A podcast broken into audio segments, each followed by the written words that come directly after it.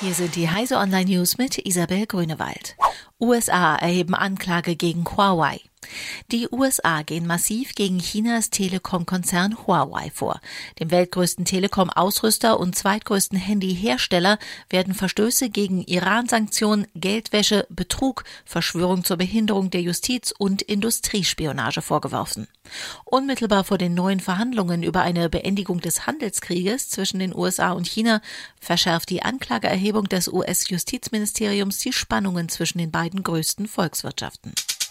Hotelbuchungsportale handeln nicht immer im Interesse der Nutzer. Die Methoden großer Hotelbuchungsportale sorgen für Unmut bei Verbraucherschützern und Hoteliers.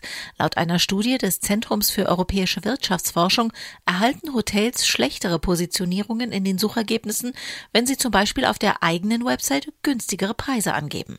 Nicht jede Positionierung und Empfehlung bei großen Buchungsportalen wie Booking.com und Expedia ist daher im Interesse der Nutzer, heißt es in der Studie.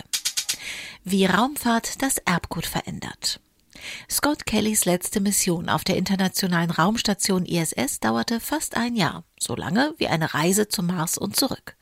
Dabei haben Forscher untersucht, welchen Einfluss die lange Schwerelosigkeit auf den Körper hat, berichtet Technology Review. Als Kontrollgruppe diente Scotts eineiiger Zwillingsbruder Mark, der ebenfalls Astronaut ist. Der erstaunlichste Befund war, dass sich die sogenannten Telomere im All verbessert haben.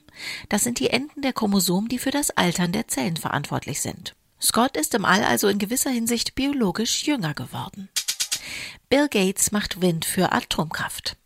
Bill Gates wirbt bei US-Kongressabgeordneten für die Atomkraft. Der Microsoft-Mitgründer ist schon länger davon überzeugt, dass die Nuklearenergie wichtig sei, um dem Klimawandel entgegenzuwirken. Nun wolle er selbst eine Milliarde US-Dollar in die Entwicklung neuer Atomreaktoren investieren und obendrein eine weitere Milliarde von Investoren einsammeln, berichtet die Washington Post. Diese und alle weiteren aktuellen Nachrichten finden Sie auf heise.de.